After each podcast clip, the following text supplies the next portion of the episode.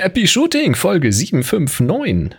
Brockenform. Die heutige Folge wird euch präsentiert von von euch allen da draußen, weil ihr seid toll. Hier ist eine weitere Ausgabe von Happy Shooting, der Fotopodcast. Ja, moin, lieber Chris, bist du wieder im Lande? Ich hab es so vermisst, ich hab es so vermisst. Eine Woche. Unfassbar. ja, nein. ja Pellworm, Schafe schön gucken wart ihr. Finde ich schön. Hören wir äh, heute was von. Schafe gucken. Hier sind eure Moderatoren, Boris und Chris. Tja, Schönes wenn uns, Ding. Wenn uns Schorsch nicht dazwischen quatscht, äh, dann erzähle ich auch noch was über Pellworm. Was mache ich nachher? Das finde ich gut. Machen wir ein bisschen später. Ähm, ja, äh, wir sind da. Happy Shooting. Und ich vergesse, wie es geht, aber ähm, wir haben hier eine Live-Sendung. Heute ist der äh, 3. Mai 2022, wo wir das aufnehmen. Und äh, wenn ihr live dabei seid, sehr schön. Da dürft ihr hier auch live mitmachen. Nämlich zum Beispiel, ähm, hoch, falscher Knopf. Ah, hier auf dem Slack-Kanal HS Fragen könnt ihr Fragen reinposten oder auf Twitter unter dem Hashtag HS Frage oder natürlich jederzeit Audio, Video an info@happyshooting.de. Das ähm, landet dann möglicherweise hier in der Sendung. Ja, ansonsten ähm, sagen wir an dieser Stelle mal wieder Danke. Das ist nämlich Anfang des Monats. Und es gibt von euch da draußen dann doch so diverse Menschen, die hier ein bisschen Geld reingegeben haben. Und das wären zum Beispiel der Andreas, der Holger, der Sascha, der Christoph, der Tobias und Melanie, Sebastian, Wilfried, Markus, Maximilian, Alexander, Glenn, Stefan, Marco, Marcel, Burkhard, Joachim, Fabian, Tobias, Peter und Clemens. Ist das der Wahn? Also ist der Wahn. Das ist der ich, Wahn. Ich versuche mal. Ich möchte den Engelsound bitte nochmal haben. Ähm, kannst du hier? Höre ich nicht. Ach so, den hörst du nicht. Nein. Äh, aber die Podcast-Höris wollen den doch auch haben. Die, schon die hören den auch. Du bist der Einzige, der den nicht hört. Jetzt, jetzt hörst du ihn auch. Guck ah. So soll es sein. Oh, schau mal, wir haben äh, hier Zuhörerschaft aus äh, Tarifa in Portugal. Hallo. Ach, hallo. Ja, aber zurück zu den. Ist das vielleicht sogar immer, ist das der Michael? Haben wir Michael? Nee, wir haben keinen Michael hier drin. Naja, ähm, ich lese mal vor, was die da so in ihre Überweisungen dazu geschrieben haben. Andreas, freiwilliges Solidaritätsabo. Ähm, Holger, danke, danke, danke. Dauerauftrag gegen die Schwarzhörerschaft. Sascha, endlich erfolgreich das Creator Support Budget erhöht. Danke für den tollen Podcast. Tobias und Melanie, 3 zu 1. Na, ihr wisst schon, danke. Sebastian, 3 2 1, Happy, Happy Podcasting. Wilfried, äh, Happy Shooting. Kann man einfach nur Happy Shooting reinschreiben. Und selbst das lesen wir vor. Ähm, Christoph, Unterstützung Podcast Happy Shooting. Äh, Markus, ähm, kleine Unterst Happy Shooting, kleine Unterstützung, damit ihr und ich nicht die Lust am Fotografieren verliert. Maximilian, vielen Dank für die vielen Stunden Happy Shooting. Alexander, alle, allzeit Happy Shooting. Äh, Glenn, monatlicher Beitrag für Happy Shooting, TFTTF etc. 3 zu 1 Happy Spenden, Ausrufezeichen. Äh, Ausrufezeichen, ne? muss ich lesen, weil das steht da ausgeschrieben. Stefan, monatlicher Support für HS. Ja, Marco. 111. 111, genau. Ein kleiner Beitrag zur wöchentlichen Fotoinspiration. Marcel, monatliche Spende. Vielen Dank für den tollen Podcast. Clemens, der sich übrigens hier, ich lese ja hier nur die Vornamen vor, aber der hat Nachnamen sich da vergeben.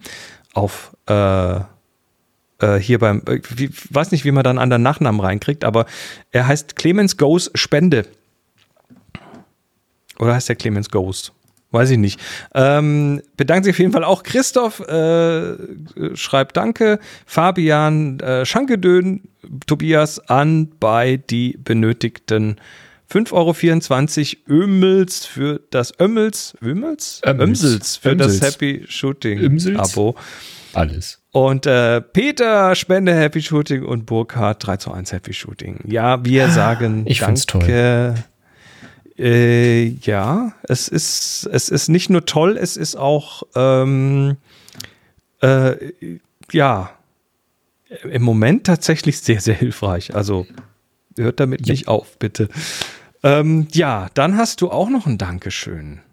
Ja. Also stellvertretend für uns beide quasi. Genau, und zwar hatte ich am Ende der letzten Sendung, in der Post-Show sozusagen, in der Nachsendung, äh, darüber gesprochen, dass unser Auphonic-Stundenkredit bald aufgebraucht ist. Das ist ein Haben wir Dienst. Credits bekommen? Ja, das ist ein Dienst, den wir halt benutzen, wo halt ähm, ja die Audiodatei noch mal ein bisschen ausgelevelt wird und wo die Kapitelmarken reinkommen. Deswegen habt ihr jetzt in den Podcatchern Kapitelmarken drin, weil Auphonic die das schön ist quasi das, das Podcast-Massagestudio. Da wird der Podcast mhm. vorne reingeschubst und hinten kommt ein besserer Podcast raus. Immer. Ja, ja, kann man machen. Äh, sollte man auch machen, tun wir auch. Aber da muss man halt dann auch Geld reinwerfen für diesen tollen Service und das wird dann halt in Stunden äh, verbraucht, also in Produktionsstunden. Und die waren fast aufgebraucht. Und ich äh, war noch nicht ganz fertig mit Sprechen. Da trudelten Spenden rein, nämlich einmal fünf Stunden und leider steht immer dabei, someone donated. Ich kann also nicht sehen, wer. Das heißt, wenn in das Kommentarfeld nicht noch euer Name reingeschrieben wird, dann sehe ich nicht, von wem das kommt. Also anonym an dieser Stelle Dankeschön. Fünf Stunden, diesmal nicht anonym. Oder doch? doch. Ja. Dann einmal zehn Stunden, Zitat, für tolles Audio und noch einmal fünf Stunden, bitteschön. So finde ich das Klasse. gut. Auch das gibt noch mal ein Äh, geben Sie schon mal den Grundton vor. Ah. Vielen Dank. Sehr gut. Finde ich sehr gelungen. Nee, echt, das hat mich gerührt. Danke. Ja, das heißt, das heißt, wir haben fünf und zehn und fünf macht zusammen 20, wenn ich richtig gerechnet habe, Stunden, die jetzt Happy Shooting wieder weitergehen kann ja. in gut, weil ja, das ist doch ist cool. Ja, ohne dass wir vor allen Dingen Geld einwerfen müssen. Sonst müssen wir das ja selber tun. Und das ist natürlich sehr angenehm, wenn das jemand anderes für uns tut. Also echt, vielen, vielen Dank. Spart nicht nur Arbeit, spart auch Geld. Jopp. Finde ich gut. Ähm, ich, wie finden wir so Überleitung in den Newsblog? Auch Geld sparen kann man, wenn man sich die gratis, den gratis Firmware-Update für die neue Nikon Z9, nee, die neue Firmware für die Nikon Firmware. Z9 äh, runterlädt. Da ist nämlich was rausgeplumpst. Ja, und das scheint mir ganz interessant zu sein. Ich bin ja nun nicht der, äh, der Nikon-Nutzer, hatte ja nun aber auch schon mal welche hier. Ähm, und die Z9 ist ja nun so das Flagship da von, Nikon. Und die das gehen jetzt. Ein, ja, das Flaggenschiff. Hallo. Äh, und die haben was sehr Interessantes gemacht, was man so, korrigiert mich, wenn ich da falsch bin, bei den etablierten noch nicht gesehen hat. Vielleicht mal mit Ausnahme von Olympus, wobei die ja auch eher ein kleinerer Player da sind. Ähm, und zwar ist das eine Firmware, die hört jetzt auf die Nummer 2.0 und von einigen FotografInnen hörte ich schon, dass das sich jetzt fast wie eine neue Kamera anfühle. Also die haben da tatsächlich ordentlich was reingepackt und nicht einfach nur Bugfixing betrieben. Ähm, die Version vorher war die 1.1, also ein großer Versionssprung. Und da ist so viel an Neuheiten drin, das können wir hier gar nicht alles irgendwie vorlesen und ich kann es auch gar nicht alles zuordnen, was jetzt davon was Großes oder was Kleines ist. Ähm, was ich mir so rausgepickt habe, was recht äh, interessant aussah, ist, dass man jetzt zum Beispiel größere Messfelder optional einstellen kann. Da hatten sich wohl einige äh, beschwert. Ähm, Langzeitbelichtung zeigen jetzt nicht nur die Zeit an, äh, sondern auch die Restzeit, also wie lange wurde belichtet und wie lange wird noch belichtet. Das ist natürlich schön, wenn man mal so aufs Display schaut und hat eine sehr lange Belichtung, dass man sieht, wie lange dauert es denn jetzt noch. Ähm, bei Serienbildern gibt es jetzt die Möglichkeit, quasi vor dem Druck auf den Auslöser schon im Puffer Bilder zu machen. Das heißt, du hast schon Fotos gemacht, wenn du auf den Auslöser drückst. Das ist natürlich besonders interessant, wenn du so diesen richtigen Moment brauchst und der irgendwie das ist auf wie bei den Smartphones. Ja, ne, der genau auf dem Knall passiert oder sowas, dieses Pre-Recording quasi. Das kann man aktivieren. Ähm, ist aber, glaube ich, nur aktiv, wenn man diese schnelle äh, Serienbildfunktion aktiviert hat dann. Und das wird dann quasi ständig in so einen Ringpuffer ge geworfen. Ne? Mhm, genau. Und wenn du dann auslöst, hast du die Bilder eben auch noch zusätzlich zu denen, die du dann eben machst. Ähm, mhm. Sehr praktisches Feature, so für Action-Geschichten. Ähm, dann soll der Ablauf für den Weißabgleich geändert worden sein und da haben sich einige drüber gefreut. Ich weiß jetzt aber nicht, wie der jetzt ist. Bisher war es ja dann so, dass das man gesagt bei, hat, ich will einen Weißabgleich machen. Komisch, dann musstest du ein Bild machen, dann hat er gesagt, good or no good. So. Ne? Ja. Ähm, wie das jetzt funktioniert, kann ich nicht, äh, kann ich nicht sagen. Aber da ist etwas geändert worden. Äh, dann gibt es haufenweise neue Optionen für die Buttonbelegung. Also man kann sich jetzt noch mehr Funktionen auf noch mehr Buttons legen. Ähm, sehr gut. Und vor allen Dingen gibt es im Bereich Video enorm viele Anpassungen ähm, und auch Verbesserungen für die Funktion. Aber wie gesagt, das kann ich jetzt hier nicht alles aufzählen. Aber das ist also wirklich ein Punkt, wenn ihr Video mit dieser Z9 macht, dann kriegt ihr einen richtig äh, starken Schub nach vorne äh, an, an Videoformaten, die da unterstützt werden. Ähm, aber ich glaube, dieses, dieses Nikon RAW-Format, das können aber im Augenblick noch nicht alle Videobearbeitungsprogramme, da müsst ihr dann mal gucken, aber das spart halt sehr viel Platz und hat äh, eine hohe Farbtiefe und so. Ähm, Rainer sagt, nee, bei Canon war der Weißabgleich komisch. Der nee, ist der tatsächlich, der ist bei Canon wirklich komisch. Da muss ich Rainer mal recht. Nein, der ist intuitiv. Du kannst mehrere Vorlagen abspeichern und dann das wechseln stimmt. über den. Das stimmt. Und so, das, das, ist du bei trotzdem Nikon musst du dann in irgendwelchen komischen äh, Slots und so. Also alles. Also bei falsch. Olympus drückst du auf die Taste, die du dir belegt hast für einen Weißabgleich, dann machst du ein Foto, dann sagst du auf 1 bis 5 willst du es jetzt abspeichern, dann hast du auch deine Presets. Also, das- Also sehr, sehr starkes äh, Firmware-Upgrade auf die Version 2. Für viele fühlt es sich an wie eine neue Kamera an dieser Stelle. Klar ist auch im Autofokus-Bereich was verbessert. Finde ich richtig, richtig toll. Kann man Nikon mal ganz groß mit Lob überschütten. Klar haben sie jetzt mit dem Firmware-Update auch ein paar Sachen eingelöst, die sie schon vorher versprochen haben. Das wäre meine nächste Frage gewesen. Oder hat Nikon im Vorfeld einfach irgendwie eine Beta verwendet, die jetzt ich quasi nicht. feature complete ist und äh, Nee, ich glaube, da ist schon mehr drin. Ist aber eine tolle Sache. Also, so soll es sein. Aber ich meine, der Z9 Buddy ist jetzt noch so neu, also ich glaube, viele warten noch auf die Lieferung von wollte ich der gerade sagen, der ist doch noch gar nicht fertig Mhm. ausgeliefert an alle, die das Ding bestellt haben. Ja. Aber wer schon alle Bleiben hat, freut Nikon. euch. Genau, bleiben wir bei Nikon und gehen zu den Objektiven. Der Holger hat uns Bescheid gegeben, dass da was Neues gekommen ist. Ja, und zwar ein äh, Teleobjektiv, das Nikkor Z800 mm mit Offenblende 6.3 mit Bildstabilisator in der S-Serie. 806.3. 806.3. Das ist ganz ordentlich. Äh, Ganz vernünftig. Und das Interessante ist jetzt, dass es sehr kompakt und sehr leicht ist. Es wird auf den Werbefotos sogar beworben von einer Dame, die die Kamera mit dem Objektiv mit so zwei Fingern irgendwie vorne stabilisiert. Also ganz entspannt äh, dieses lange Teleobjektiv hält. Ähm, und sie bewerben es mit halbes Gewicht, verglichen mit dem Nikkor 800 mm 5.6 mit dem Z-Adapter. Den muss man damit einrechnen. Ähm, davon halt die Hälfte. Das ist natürlich ein Wort. Ähm, wir sind hier, reden von einem Gewicht von 2,3 Kilogramm, circa gerundet. Und für 800 mm 6,3 unter zweieinhalb Kilo?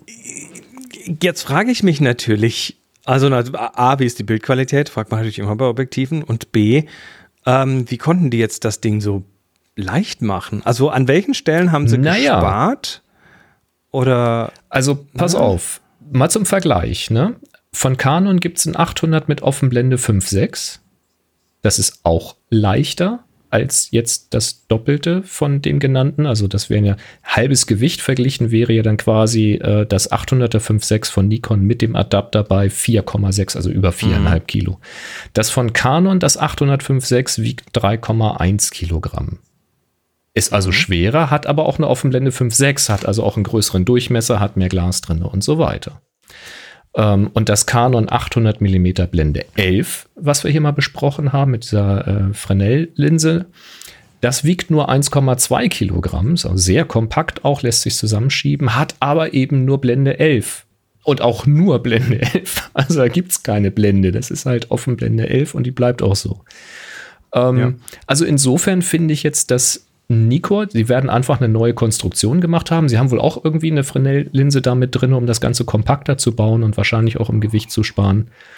Ähm, werden es wahrscheinlich auch kompakter gebaut haben können am Z-Mount, kürzerer Abstand und solche Späße. Da profitieren sie jetzt von. Sie haben halt nur Blende 6.3. Das ist halt einfach mal ein Unterschied im Durchmesser. Ich glaube, so 800 Millimeter bei den Linsen macht sich das bemerkbar.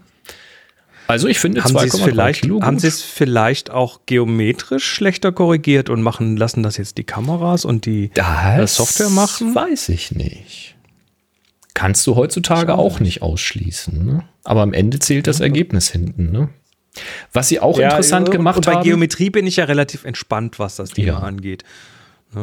Was sie interessant gemacht haben, das, dazu müsste man es jetzt natürlich mal in der Hand haben, um das zu vergleichen, aber sie sagen, dass sie den Schwerpunkt nach hinten gemacht haben, also zum Kamerabody hin.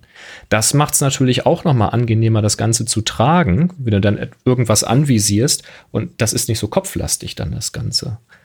Ähm, Finde ich interessant, ist auch mit 38 Zentimetern erstaunlich kurz für 800 Millimeter. Wie gesagt, mhm. wahrscheinlich durch so eine, äh, sie, sie, schreiben hier eine Face-Fresnel-Lens. Ähm, ich denke, das Face wird, Fresnel, das ist. Das wird Fresnel, was ähnliches fertig. sein wie bei dem Canon 811. Da werden sie wahrscheinlich so ein, so ein Fresnel-Sandwich oder was gebacken haben. Keine Ahnung. Äh, Finde ich schön. Und auch interessant, das Objektiv ist kompatibel mit dem 1,4 und dem Zweifachkonverter. Mhm. Spannende Sache, ist ja auch nicht immer selbstverständlich. Hat ein Bildstabi bis 5 Blendenstufen und kombiniert mit der Z9 kommt man auf 5,5, was wieder zeigt, dass bei diesen Vollformatkameras sowohl bei Nikon als auch bei Canon der In-Body-Stabilisierer relativ nutzlos ist bei Telebrennweiten. Halbe Blendenstufe mehr oder weniger, who cares. Preislich angesiedelt bei 6.500 Dollar. Ist eine Ansage. Sogar ein Bild dazu. Ja. Ganz ordentliches Teil. Ne? Das ist schon ganz schöner Oschi, du. Hm. Ja, aber 38 Zentimeter. Vorne, also ist noch vorne so ein Suppenteller, ne? Mhm. So eine Frontlinse ist so, so kannst du, kannst du, so wie so eine Petrischale. Ah, hier mit, hier mit Mensch. Oh. Genau, und ganz entspannt oh. vorne mit zwei Fingern. Willst du auch und nicht das so wird haben, wahrscheinlich auch funktionieren, wenn der Schwerpunkt hinten bei der Kamera ist, dann brauchst du vorne tatsächlich nur stabilisieren, aber nicht mehr wirklich tragen, so gefühlt. Ne? Der Frank sagt, es hätte einen Schnäppchenpreis. Naja, 6.500 Dollar halt. Ne? Hab jetzt nicht rausgesucht, was die anderen so kosten, aber die sind alle nicht so richtig günstig. Ne? 800 Millimeter, lichtstark, also verhältnismäßig. Tja, also wir waren letzte Woche bei Seehunden. So, Schiffsausflug. Mhm. Da konnte man, da hätte ich dann auch doch lieber nochmal, ich hatte 300 Millimeter dabei am Vollformat. Ich hätte doch lieber irgendwie so 600 bis 800 dann. gehabt. Also es ging schon, aber ja, hm. Genau, Ralf ergänzt gerade so 17.000 bis 20.000 Euro bei der, beim Mitbewerb. Kanon so um die 15.000. Ja, wie gesagt, ne, auch ein bisschen offenblendiger an der Stelle, aber ja, ich, also ich finde das jetzt, wenn die Leistung passt, also wenn, wenn die Bildqualität passt, ähm, und da können wir, glaube ich, mal von ausgehen bei einem neuen Objektiv heutzutage, ähm, ist das echt attraktiv, das Ding, wenn man diese Brennweite braucht. Also man muss jetzt natürlich schon sagen, dass 800 Millimeter wirklich was sehr Spezielles sind. Ähm, ja, es ist, also es ist eine ganz klassische Brennweite, 600 bis 800 Millimeter, wenn du halt ge genau in diesem Bereich bist, wo du fliegende Vögel äh, einfangen möchtest und so weiter. Ja, oder wo du sagst, die Robben oder so. Bisschen aus wo Distanz. Das, wo das Objektiv noch in der Hand zu halten ist, weil das ist einfach sinnvoll. Äh, natürlich kannst du dir auch noch ein fettes Stativ mit einem dicken Gimbal aufbauen und so weiter, aber ähm, so spezialisiert muss es nicht sein. Und dann ja, kannst du damit tatsächlich Handheld arbeiten und Handheld tracken und so weiter. Ja. Also äh, dafür ist es gemacht. Also ich habe schon auch von Leuten gehört, die Wildlife, also Vögel viel Wildlife fotografieren und auch die sagen ja nicht immer ist 800 das Richtige. Ne? Also die freuen sich dann schon auch mal über einen, über einen Zoom-Bereich oder so. Es ist schon Klar. sehr speziell und es ist also dann eher tatsächlich tauglich, wie du schon sagst, also für Vögel, aber eben durchaus auf kürzere Distanz. Also wenn du kleinere mhm. Vögel hast, die du einfach größer abbilden möchtest. Ähm, weil jetzt rein für die Distanz kommt ja dann sofort das Problem der vielen Luft dazwischen ähm, dazu. Richtig. Das heißt, wenn du entfernte Dinge klar. fotografieren willst, dann hast du plötzlich viel Luft und damit viel Schwebeteilchen. Das Bild wird unschärfer, der Kontrast geht raus. Du hast, gerade wenn es warm draußen ist, hast du diese wabernde Luft, äh, diese Luftbewegungen.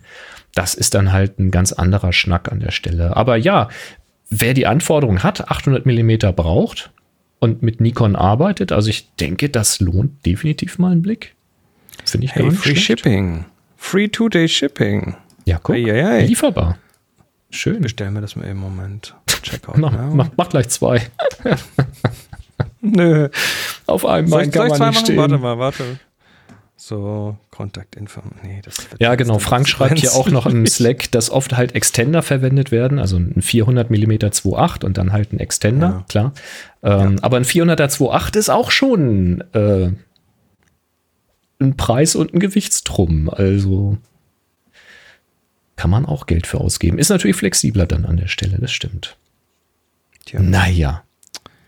Es gibt aber noch etwas, wo man Geld ausgeben kann und da hat mich der Kai drauf gebracht. Und zwar gibt es von Schuten oder Schoten.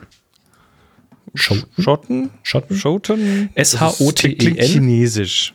Da gibt es jedenfalls einen ähm, Micro Four Thirds an Sony Adapter. Das heißt, Micro Four Thirds Objektive nehmen und an eine Sony Kamera montieren. Und zwar von Micro Four Thirds auf Sony E. Und jetzt habe ich zuerst erstmal überlegt, ob das überhaupt geht, weil ein Micro Four Thirds hat ja ein sehr geringes Auflagenmaß und man kann ja quasi alles an die Micro Four Thirds adaptieren. Und da war mir jetzt nicht bewusst, dass das auch andersrum geht, aber tatsächlich, Sony E-Mount hat mit 18 mm nochmal ein 1,25 Millimeter, also ein, ein Viertel Millimeter geringeres Auflagenmaß als Micro Four Thirds. Das wusste ich nicht. Also, wenn man sich das Bild anguckt, das ist tatsächlich ein dünnes Scheibchen mit, mhm. den entsprechenden, mit der entsprechenden Geometrie für die Objektive. Also, die, das kann ja dann auch nur diese 1,2 Millimeter dick sein. Mehr kann das ja nicht dürfen. Ja, du könntest den Ring außenrum dicker machen, aber zumindest da, wo es objektiv angepflanscht wird, ne, müsste ja. es halt eine Vertiefung nochmal geben. Also ein, ein Viertel Millimeter ist der Abstand, der zu korrigieren ist. Krass. Nicht schlecht. Äh, schönes Ding. Und mein zweiter Gedanke war dann, wie soll das funktionieren? Micro Four Thirds hat einen Crop Factor von zwei. Das ist im Vergleich zum Vollformat ein ziemlich kleiner Sensor.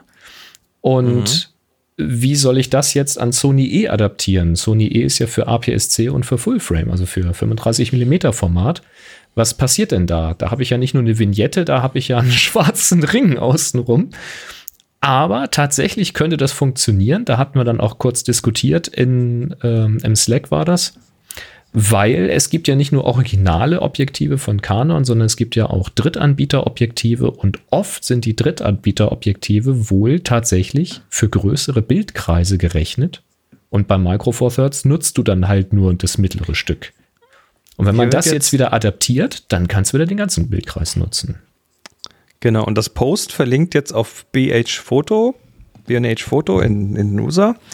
Und da läuft das ganze Ding jetzt unter Photodiox Lens Mount Adapter. Also ist das jetzt wieder eine, ist das wieder so ein Baugleichmarke, Markenname anderer oder so, mhm, was in der Richtung. Wahrscheinlich. Würde ich behaupten.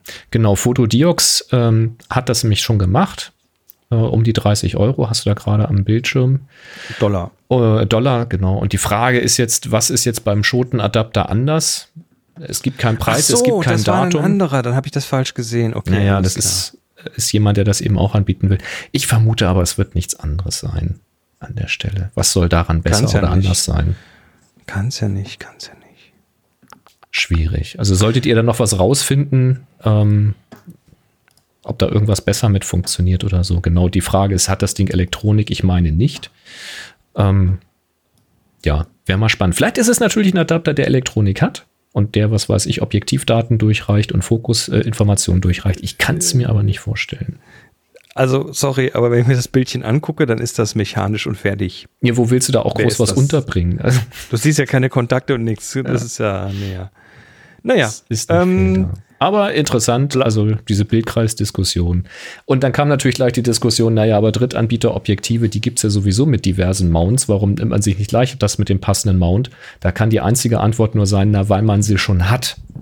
So, und wenn man jo. sich dann einen zweiten Body holt mit einem größeren Sensor, dann ist es vielleicht ganz praktisch, aber sonst.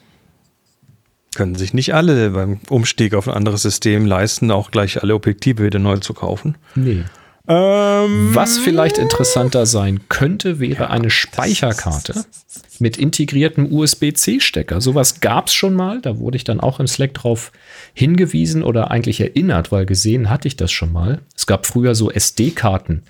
Die sahen aus wie eine normale SD-Karte, aber wenn du sie rausgezogen hast, konntest du sie so aufklappen in der Mitte und dann kam da ähm, so ein USB-Stecker raus, ein USB-A-Mittelteil. Hier reden wir jetzt von einer CF Express Karte mit integriertem USB-C-Stecker. Mhm. Und das müsst ihr euch jetzt so vorstellen. Also erstmal, es ist ein Indiegogo-Projekt, da könnt ihr äh, mitmachen und das finanziell unterstützen. Ah, das ist noch nicht fertig, okay. Genau, die bauen das gerade oder wollen das bauen. Äh, und da fragt man sich jetzt, wie passt an eine CF-Express-Karte noch ein USB-C-Stecker dran und äh, wie passt die Karte, also wie geht die Karte dann noch in die Kamera zum Beispiel? Das ist ganz einfach. Ihr müsst euch jetzt vorstellen, ihr nehmt euch eine CF-Express-Karte, schneidet dann von der Länge her so viel ab, wie ein USB-C-Stecker lang ist und befestigt dann den Stecker an den Rest, der übrig geblieben ist. Macht das noch so ein bisschen trapezförmig, dass es so ein bisschen spitz zuläuft zu dem Stecker hin und fertig ist der Lack. Das heißt, die ganze Speicherlogik ist im vorderen Teil ähm, dieses Gehäuses und im hinteren Teil steckt halt dieser Stecker. Und, jo, und das hat jetzt so den Effekt. Zum, zum?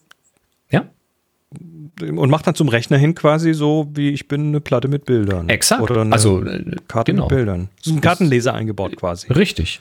Na, und jetzt passt die Karte halt in die Kamera rein, die steckt man ganz normal rein. Man kann sie halt dann reindrücken. Also diese CF Express, die wird ja so kurz reingedrückt, kommt ein Stückchen raus und dann bleibt sie drinnen stecken. Mhm. Und wenn man hinten wieder gegen den USB-Stecker drückt, wie man sonst gegen die Karte drücken würde, dann kann man es eben auch wieder entriegeln. Also lässt sich ganz normal benutzen, nur dass eben der Punkt, an dem man es in die Kamera drückt, eben in der Mitte nur so groß ist, wie eben ein USB-C-Stecker groß ist und nicht mehr über die volle Fachhöhe. Ja, und wenn du es andersrum, also wenn du die Karte rausnimmst und andersrum, kannst du sie halt direkt in den Rechner stecken, wenn du einen USB-C-Port hast. Und dann, äh, wie du sagst, der taucht dann auf wie ein USB-Stick halt, wie eine, wie eine Festplatte oder also eine SSD. Kann ich das ab jetzt so. in allen Karten haben? Ist schon cool eigentlich, ne? Also es ist wahrscheinlich, ist wahrscheinlich ist der, der USB-C-Stecker dicker als eine SD-Karte, aber weil die, die, die Speicherchips, die sind doch mittlerweile so. Bei USB-C wüsste ich so tatsächlich nicht. Der Witz ist halt mit der SD-Karte mit USB-A ging das. Die gibt es aber nicht mehr. Da war dann aber vom USB-C irgendwie rein. Naja, von USB-A war halt nur das mittlere Stück. Also das, das Kunststoff mit den Kontakten oben ja, ja. unten, aber nicht der, der Rahmen außenrum. Ist zwar nicht nach Spezifikation geht, Nein, aber, aber ja, ja, genau. Und bei USB-C weiß ich nicht, ob das geht. Hm. Ja, also soweit klingt das ja ganz toll. Könnt ihr, wie gesagt, bei Indiegogo unterstützen. Wir können das mal verlinken. Äh, ist angedacht in drei Größen: 128 GB, 256 und 512 GB. Ähm, mhm. Und die finalen Preise, wenn sie denn mal in den Handel kommen oder wenn es halt fertig produziert ist, sollen bei 180, 300 und 480 mhm. Dollar liegen.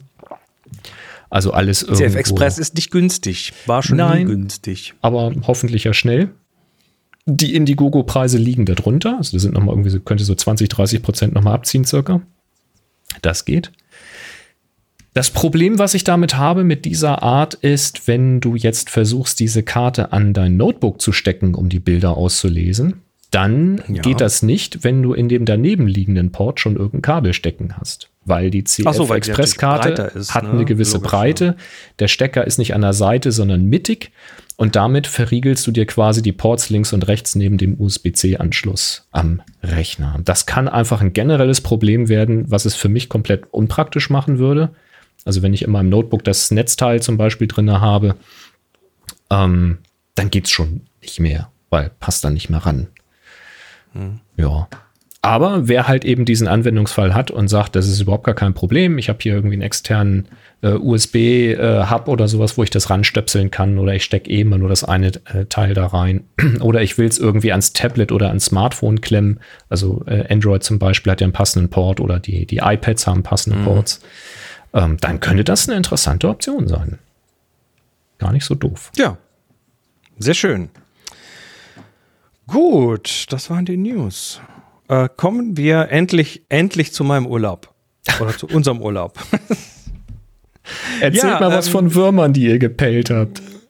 Naja, es war, es war ja, also wir hatten ja letzte Woche, wie ihr alle gemerkt habt, äh, keine Sendung und wir hätten es eigentlich vorletzte Woche sagen sollen in der Sendung. Das muss, muss mir entschuldigen, ich habe aber nicht dran gedacht. Völlig hinterher kam dann, Hinterher kam dann Boris, haben wir das jetzt eigentlich gesagt? So, äh, ups, nee, haben wir nicht. Ähm, naja, das war schon länger geplant aber dann halt vor lauter Vorbereitung und so verpaddelt. Ja, ähm, Moni und ich waren auf Pellworm. Pellworm ist eine Insel im Wattenmeer, eine Nordseeinsel. Da fährt man also äh, nach Nordstrand, Das ist eine Halbinsel und von dort aus mit der Fähre dann so eine gute halbe Stunde rüber nach Pellworm. Und Pellworm ist so von der Größe her, also kannst du im Auto einmal quer drüber fahren in zehn Minuten oder so.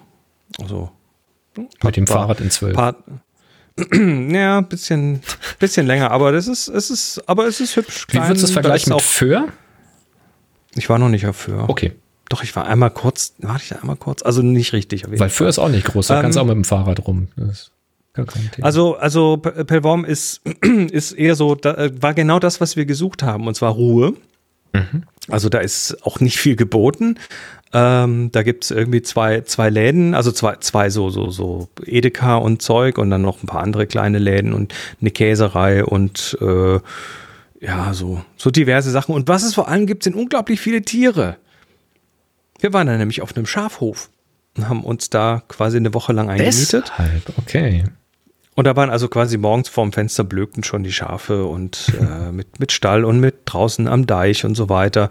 Auf der Insel sind gerade so äh, so circa 10.000 Gänse, die auf dem Durchflug sind, die sich da jetzt, äh, das, das liegt so in so einer, in so einer Vogelzugstraße, dieses Pellworm. Und ähm, ja, da sind halt irgendwie äh, so Gänse, die unterwegs nach Sibirien sind und die fressen sich aber erstmal äh, dort quasi, fressen sich da, da erstmal dick auf den Feldern, damit sie dann genügend Power haben, um nach Sibirien zu kommen. Und Sibirien ist weit weg. Ähm, und das machen die jedes Jahr. Und die Bauern freuen sich, weil ihnen die Ernte weggefressen wird. Ähm, was gibt's noch? Möwen gibt's. Auf dem Hof gibt's Hühner, gibt's Schweine. Dann gibt's draußen vor der äh, in, im Wattenmeer gibt es dann auch noch so eine Sandbank mit Seehunden. Da sind wir dann auch mal rausgefahren. Und was haben wir noch gesehen? Ein Nutria haben wir noch gesehen. Ein Nutria habe ich erst viele sagen kennengelernt. Mhm. Nee, es ist Aber nicht. es ist halt keine auch keine Bisamratte, sondern ist halt ein Nutria. Ist halt eine Wasserratte. So, so, ein Ding, so groß. Ähm ja. ist, ich, ich meine, also vieles, was die Leute sehen und glauben, einen Biber gesehen zu haben, ist tatsächlich ein Nutria. Naja. Richtig. Ähm, Auch es war halt ein ja. Biber und man denkt, es war ein Nutria. Das kommt auch vor. Klingt, ich habe übrigens gerade. Ich habe nachgeguckt, ähm, Föhr ist so etwa doppelt so groß wie äh, Pellworm. Okay. Wir reden hier bei äh, Pellworm von einer Fläche von 37,5 Quadratkilometern und bei Föhr von über 82 Quadratkilometern. Also ja. deutlich kleiner. Ähm, ja, deutlich kleiner und auch ist auch tief, weil Pellworm liegt tatsächlich unter Meeresspiegel im Durchschnitt. Ähm, dafür hat es drumherum einen Deich, der ist irgendwie acht Meter hoch oder so. Und äh, war früher war es quasi ähm, eine Hallig. Also der Unterschied zwischen der Insel und der Hallig ist, die Hallig ah, hat keinen Deich. Verstehe. Da sind die Häuser auf so Erhöhungen gebaut, wenn das Wasser kommt. Und äh, so war das früher da auch und haben sie irgendwann diese De diesen Deich rumgezogen und haben dann auch nochmal dadurch Land gewonnen und haben dann nochmal den Deich erweitert und so weiter. Also, ähm, was? Der brauchst einen Deich, zack, bist du eine Insel, nicht? So ähnlich. Ähm, ja, was haben wir gemacht? Also wir haben uns tatsächlich sehr entspannt, haben, sind viel spazieren gewesen, haben uns die, äh, die Nordseebrise um die Nasen wehen lassen und hatten natürlich die Kameras dabei. Moni mit der Z. Sieben? Fünf? Fünf. Sechs? Sechs? Hm. Mist. Also Nikon halt. Ich kenne mich ja nicht aus mit Nikon. Ähm, ich hatte die 5D Mark IV dabei. Das ist die, in die ich hier gerade wieder reinschaue. Und äh, was habe ich noch dabei? Eine, so einen kleinen GoPro-Clone äh, und natürlich das iPhone. Und Klar. ja, dann, dann, war, dann war natürlich so ir irgendwann nach ein, zwei Tagen und diversen kleinen Stückchen, die man so mitgeschnitten hat hier und da, dachte ich dann, naja, komm, vielleicht soll ich das doch irgendwie, vielleicht mache ich ein kleines Projektchen draus. So ein Ad-Hoc, ähm, Ad-Hoc-Urlaubsprojektchen. Äh, und habe dann ein Video gemacht also es ist jetzt, es ist jetzt nicht der Bringer, ne? Also, aber aber äh, ein bisschen Pellworm mit mit irgendeiner schönen Stockmusik drunter und so. Direkt oder? Ja, mit allem, mit allem. Hier von davon ein bisschen, dort ein bisschen. Also nicht auf dem Smartphone, nee, nee, das habe ich auf dem Rechner gemacht. Ah, okay. Das ist schon Final, Final Cut Pro, weil da habe ich ja hinterher quasi drei, vier Kameras zusammengewürfelt. Das wäre jetzt meine nächste Frage, wie du das aufs äh, iPhone dann bekommen hast. Nee, das war, das habe ich alles dann Rechner hinterher in den Rechner geworfen und so. Ja, cool. Und äh, ja, es ist ein, es ist ein Tier, ein, ein, ein Video mit Tiervignetten geworden.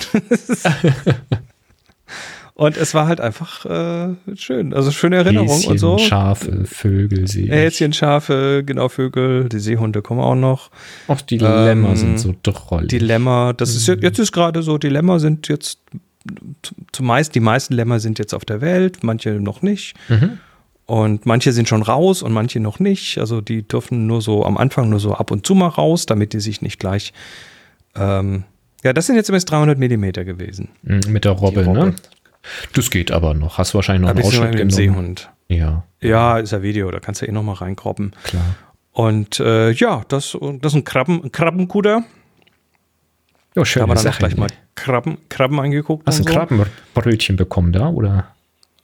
Äh, ja, ja, Fischbrötchen. Jeden Tag Fischbrötchen, natürlich. Krabbenbrötchen Selbstbaukasten zum selber zusammenschrauben. So, so ähnlich. Nee, Moni, wir haben tatsächlich einmal vom Krabbenkutter Krabben geholt. Die hat Moni sich dann gepult. Ich esse, bin so kein so ein Krabbenfan. Schönes Moni hat Ding. das aber dann. Ich bin ja auch kein Krabbenfan.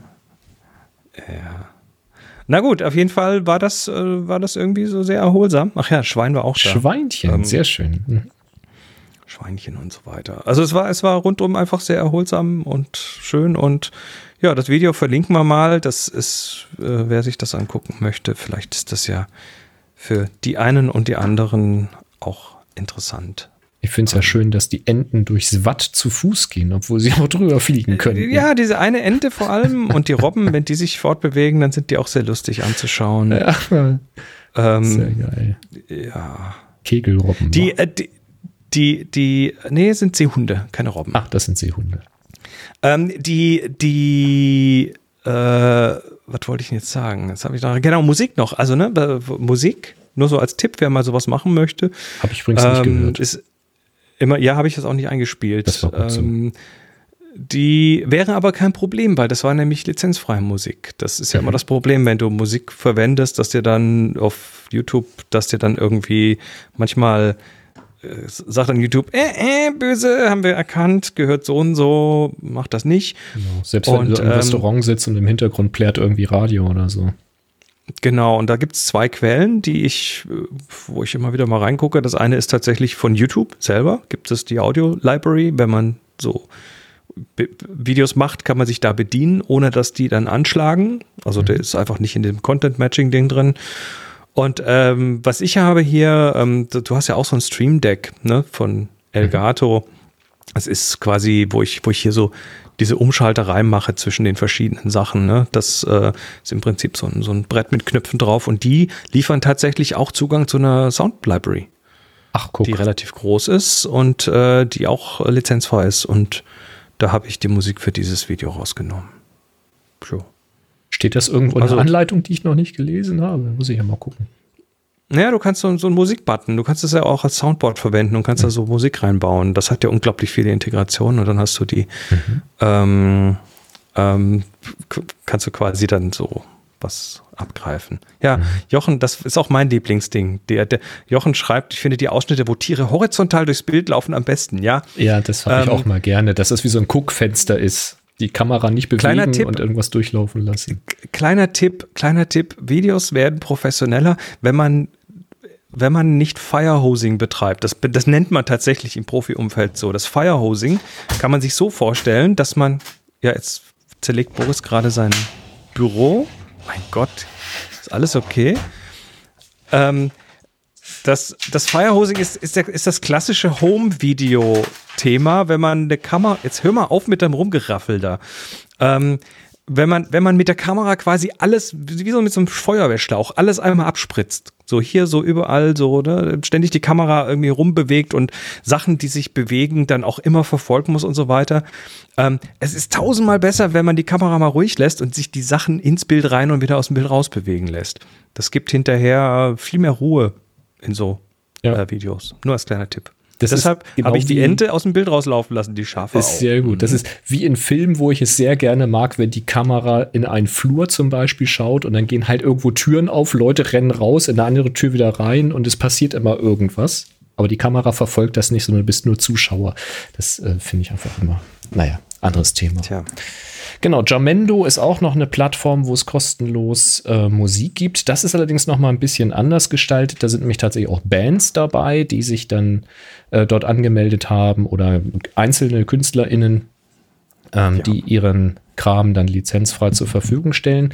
Da müsst ihr aber aufpassen. Also Free Royalty Music, da sind auch Sachen dabei, teilweise von bekannten KünstlerInnen, die sind dann schon in den Staaten oder in England frei zu nutzen, aber hier dann eben doch nicht, weil sie dann doch irgendwo bei der GEMA angemeldet sind oder weil die Regelung hier bei uns so ist, dass wenn das Stück, was auf der CD ist, bei der GEMA angemeldet ist, auch das Live-Stück geschützt ist und das ist in anderen Ländern nicht so. Hm. Ähm, da müsst ihr ein bisschen aufpassen. Ich habe dazu tatsächlich auch die Erfahrung gemacht, ich weiß nicht jetzt, ob es Jamendo war, wahrscheinlich nicht, aber von anderen Plattformen Sachen, die äh, tatsächlich als royalty-free oder als license-free äh, runterladbar waren, die ich dann auch in äh, manchen älteren Videos verwendet habe. Und dann äh, irgendwann plötzlich schlägt das System an und sagt, äh, äh, du hast da was Verbotenes in deinem Video von vor acht Jahren. Mhm. Und äh, dann hat dann halt jemand das tatsächlich irgendwie plötzlich doch nochmal monetarisiert, doch nochmal angemeldet. Ja, wenn die KünstlerInnen dann plötzlich bekannter werden oder kriegen dann doch einen Vertrag, dann findest du die plötzlich nicht mehr bei Jamendo oder zumindest diese Songs nicht mehr. Oder das, oder das Label sagt dann, das muss jetzt aber ja, unter ja, unsere ja. also, und so. Ja, ja. Da muss man ein bisschen aufpassen, ich war da auch schon. Ansonsten gilt für alle diese Plattformen, ähm, dass es sehr, sehr anstrengend sein kann, etwas Passendes zu finden, was einem dann auch gefällt, was auch gut produziert ist und nicht überproduziert Deshalb habe ich für ist. das Video eine, eine, eine cheesy Stockmusik verwendet, weil mhm. die will nachher keiner, da will keiner Geld für haben. Und so schlecht ist jetzt auch nicht. Bisschen mhm. eintönig, aber na gut. Ja, ja, schwierig. Ja, David, Thema. Einmal, einmal CC, bleibt doch CC, Creative Commons. Ähm, ich glaube, dass das Creative Commons tatsächlich sich immer noch nicht richtig groß bewährt hat. Also im Sinne von, ich finde Creative Commons klasse. Das ist super, weil du bestimmst, was du, was du mit der Lizenz, äh, was mit der Lizenz getan werden darf oder nicht. Mhm. Aber es gibt tatsächlich ähm, ganz viele Stolperfallen und das muss man sich ganz gründlich durchlesen.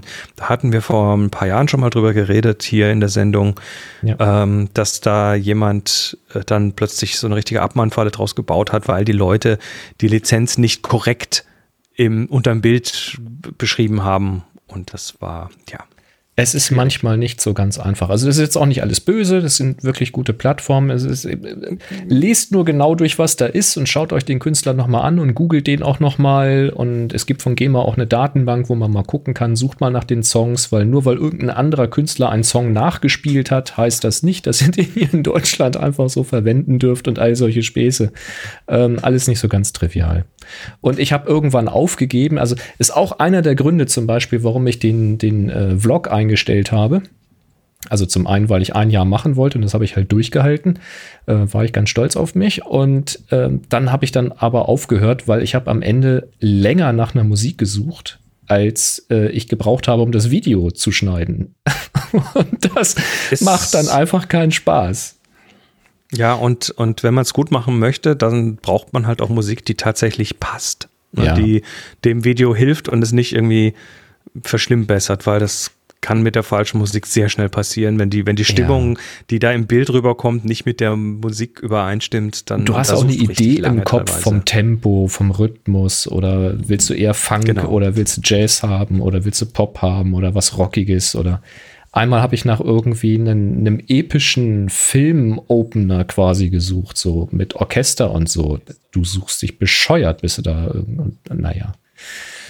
Es ist ein schwieriges Thema. Was ich bräuchte, wäre eine Person oder ein Team, wo ich sagen kann, schau mal, hier ist das Videoschnitzel. Das ist ungefähr Hast so. Videoteam? Das ist so ungefähr so die Idee, die ich mir vor, die mir so vorschwebt. Äh, gib mir mal fünf Beispiele müssen aber mindestens äh, 45 Sekunden lang sein, dass ich irgendwie ein Stück mit Nee, das lässt, du, das lässt du dir von einer AI machen, ne? So eine KI, da sagst du, das beschreibst du dann, oh. nee, da, da, zeigst du das Bild und sagst dann, hätte ich gerne ein, ein, äh, ein Audio dazu. Das ich kommt. Das sehe, kommt. was du hier tust. ich habe eine Überleitung gebaut, eine mm. goldene Brücke und zwar müssen wir nochmal über DALI reden. D-A-L-L-E-2. Ne? Das ist äh, das ist das äh, System, Dalli, was auf Dalli Zuruf, quasi. Dalli Dalli, ganz genau. Das ist das System, was auf äh, diese, diese KI, die auf Zuruf ähm, Bilder produziert. Und äh, wir haben es ja vor 14 Tagen schon mal angesprochen und es ist mittlerweile deutlich mehr rausgekommen noch. Ähm, unter anderem viele, viele Beispiele. Und es ist, es ist höchst interessant, was das Ding kann, aber auch was es nicht kann, ne? weil man lernt natürlich langsam aber sicher schon so ein bisschen äh, die, die, die, na, die Höhen und Tiefen von sowas. Ne? Das kann halt Sachen gut, es hat halt auch eine Datenbasis und ähm, die, letztendlich reflektiert sich dann der Output auch, oder die Datenbasis reflektiert sich auch in dem Output natürlich. Und äh, ich habe, ich habe ähm, mal so rumgeguckt und bin über eins gestolpert, wo ich sagte, oh, das ist interessant. Und zwar hat da jemand, äh, also die Leute, die DALI schon im Zugriff haben, das ist momentan sind das so ein paar hundert Testerinnen und Tester, die quasi Zugriff haben und die auch Erlaubnis haben, äh, Bilder zu machen und die auch öffentlich zu zeigen. Ne? Die OpenAI, die das DALI machen, die sind immer noch dabei, ja, so, so im Prinzip immer noch am Testen quasi. Das ist so ein halböffentlicher Beta-Test und da gibt es eben Subreddits und Twitter-Threads, wo Leute ähm, dann den anderen, die es noch nicht haben, anbieten, für sie mal Bilder zu rendern, basierend auf einem Prompt. Ne? Also äh, Maus mit Maus mit pinkem Hut, die gerade Spaghetti isst oder sonst was. Und dann Verstehe. fällt dann halt Bild raus und dann posten die das Bild. Und da gibt es eben den Subreddit DALI2, mhm. DALLE 2. Und da bin ich eben über das Bild gestolpert von A 1920s Camera. Eine Kamera aus den 1920ern. Okay, das so. war die Anforderung. Das war die Anforderung. Jetzt sag mir nicht, dass da dieses Bild da rausgekommen ist. Ja, ist es, doch, ist es. Und was ich interessant finde, Beschreib ist, mal, was du da siehst für die Zuhörer. Naja, das, ich versuche es gerade, das ist gar nicht so leicht. Also äh, theoretisch sehen wir hier eine, eine, Art Boxkamera mit zwei Linsen, also so eine TLR oder sowas, ähm, die irgendwelche Kurbeln und, und Rädchen und vorne eben so Linsen hat und so weiter. Aber du siehst natürlich, wenn du Kameras kennst und weißt, siehst du halt, das ist halt nur die Idee von der Kamera. Ne? Das ist nicht also das würde so nicht funktionieren, das Ding. Das ist quasi. Das wissen eine, wir nicht. Es sieht auf jeden Fall nach einem spannenden Kickstarter-Projekt aus. Das sieht also sehr genau, vintage so aus. Sieht's aus. sieht sehr vintage aus. Und passt ja auch 1920s Camera. Ne? Ähm, David sagt, TLR muss man erklären. TLR ist eine Twin Lens Reflex. Also der SLR, Spiegelreflexkamera, ist eine Single Lens Reflex und der TLR ist der Twin Lens Reflex. Der hat zwei Linsen, eine die untere äh, für das Bild geht quasi, ist dahinter quasi der Film und das, die obere wird über 90 Grad, äh, über 45 Grad Spiegel um 90 Grad abgelenkt nach oben und dann schaut man oben in den Schachtsucher. Mhm. Genau, soweit. Also so, ne? Und dann, dann kriegst du halt bei so einem Prompt auch mehrere Bilder raus und dann hat äh, der, diejenige noch ein zweites Bild gepostet. Auch das ist eine 1920s Camera oder die, wa was Dali dafür hält. Ja. Und ähm, ja, es ist halt auch wieder die Idee von der Kamera. Auch wieder eine Box, auch wieder so ein bisschen TLR, aber irgendwie auch nicht ganz. Man weiß es nicht.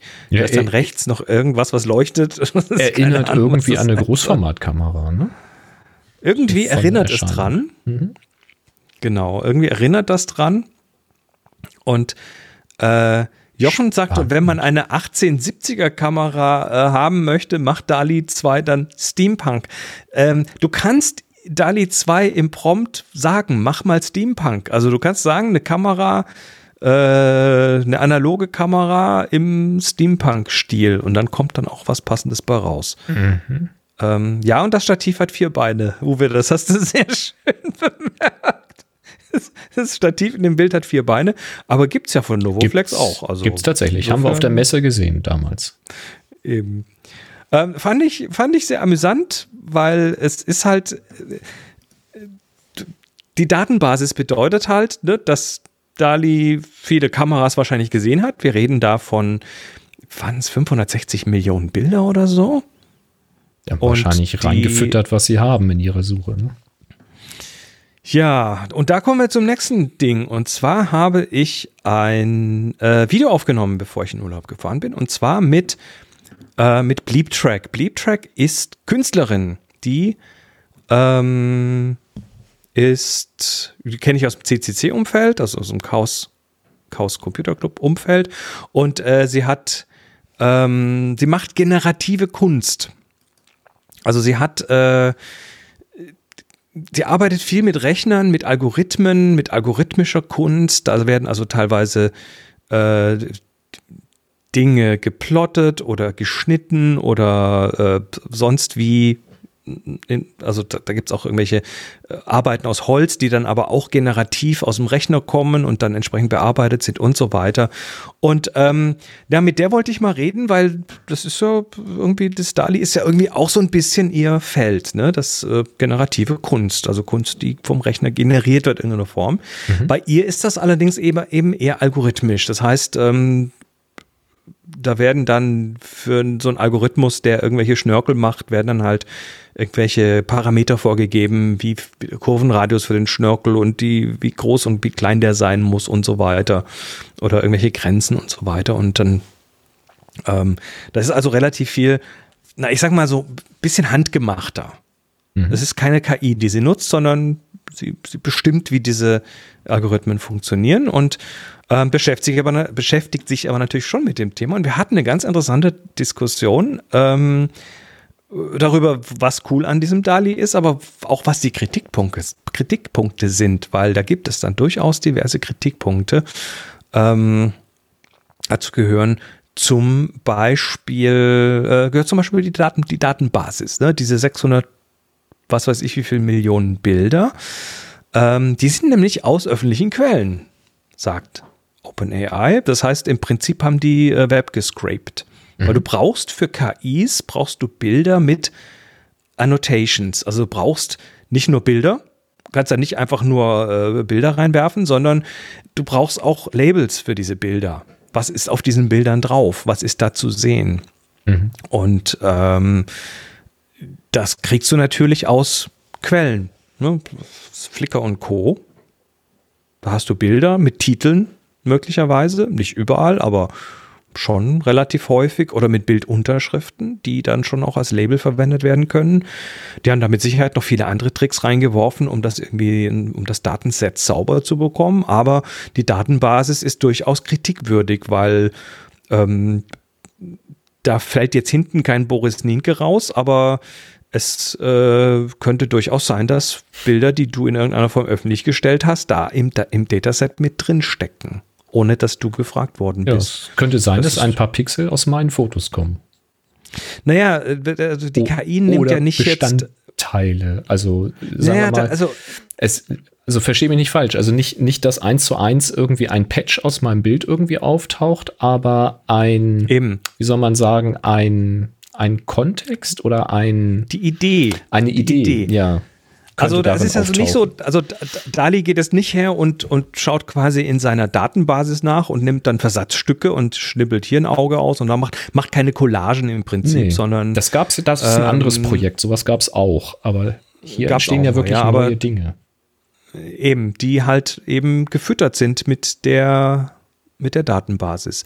Und aus der Datenbasis ergibt sich natürlich das zweite Problem und das hat eigentlich jede KI und zwar ist das, äh, sind das die sogenannten Bias oder der Bias oder die, ähm, die Voreingenommenheiten, würde ich sagen. Also stell dir vor, du wirfst in, also, oder was heißt stell dir vor? Es gibt die Anfrage an, an Dali, ähm, zum Beispiel die Anfrage, ich hätte gern zehn Bilder von ich muss es auf Englisch machen, weil ähm, das, wirst gleich verstehen, warum.